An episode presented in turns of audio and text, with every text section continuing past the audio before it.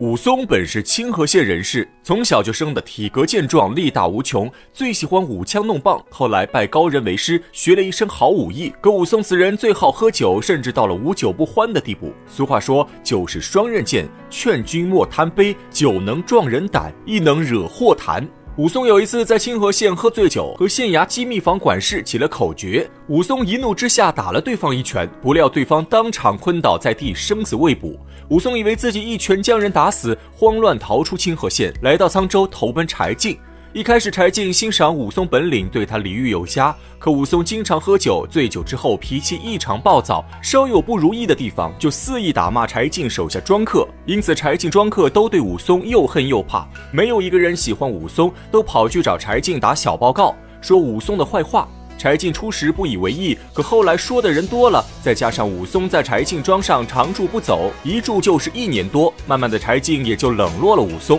武松是个明白人，知道自己在柴进庄上不受待见，也有了离去之心。刚好前段时间，武松打听到一个消息，清河县的管事并没有被他打死，只是晕了过去。武松根本没有犯下杀人罪，因此武松便想回到清河县去找哥哥武大郎。结果临行前，武松却突然患上了疟疾，浑身无力，忽冷忽热。刚刚武松正觉得浑身寒冷，这才在门口摆了个火箱烤火，不料被宋江一脚踩翻。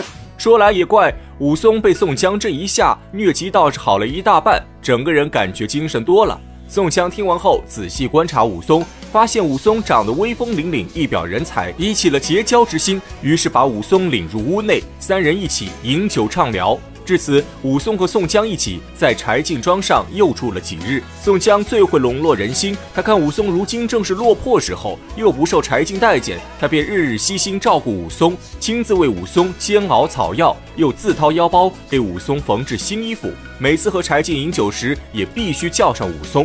武松心中感动不已，只觉得宋江就像他的哥哥武大郎一样，对他无微不至，于是认宋江当了义兄。如此又过了几天。武松的病情已经彻底康复，他心中思念哥哥，决定即日启程返回清河县。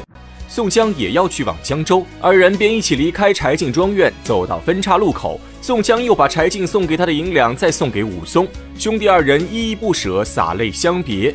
先不说宋江赶往江州，只说武松告别宋江后，一路赶往清河县。武松在外漂泊一年，此刻归心似箭，分外想家。想起哥哥武大郎，武松更是心情激荡，恨不能背生两翼，直接飞回家中。武松小行夜宿，行走多日，这天正来到阳谷县地面。武松赶了一上午，肚中又饿又渴，刚好看到前面有一家酒店，门前挑着一面大旗，上面写着五个大字：“三碗不过冈。”武松心中一喜，大步走进酒店，唤出店小二，让他把好酒好肉尽管往上端。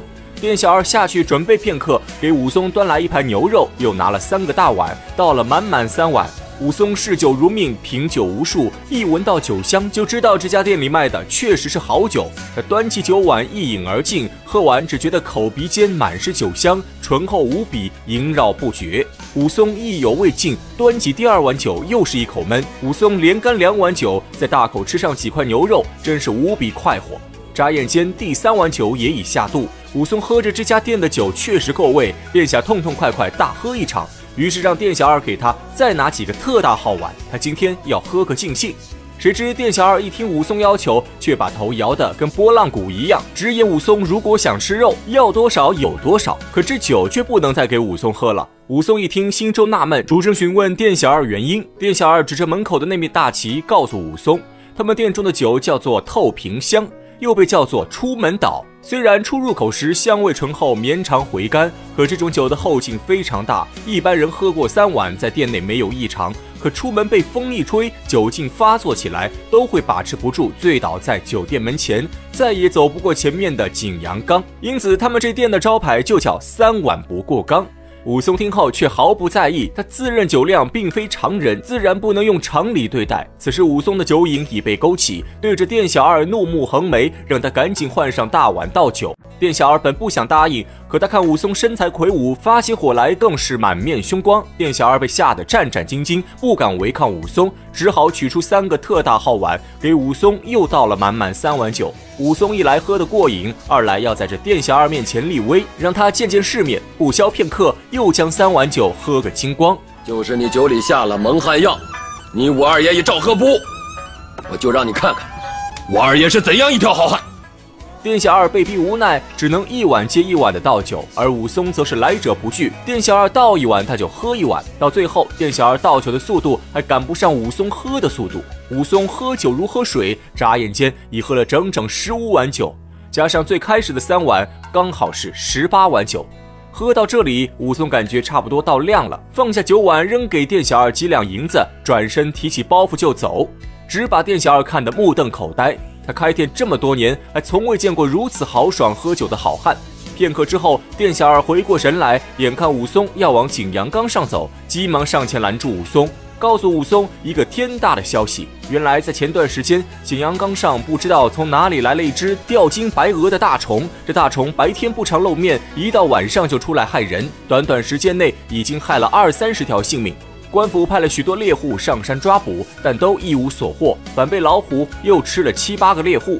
因此，官府发出榜文，提醒来往商客不要独自过冈，最好是每天中午时分集齐二十多人的队伍在一起过冈。店小二是个好心人，他看武松孤身一人，又喝得酩酊大醉，担心他在景阳冈上遇到老虎，枉送性命，这才好心提醒武松，让他在自家酒店中住上一晚，等明天跟着大队伍一起过冈。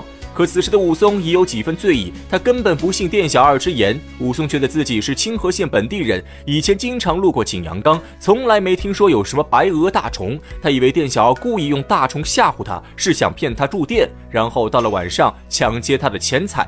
店小二本是一番好意，却被武松当成了驴肝肺。店小二气得火冒三丈，又不敢强劝武松，只能眼睁睁看着武松一步步走上景阳冈。只是在心中可惜，这景阳冈上又要多送一条性命。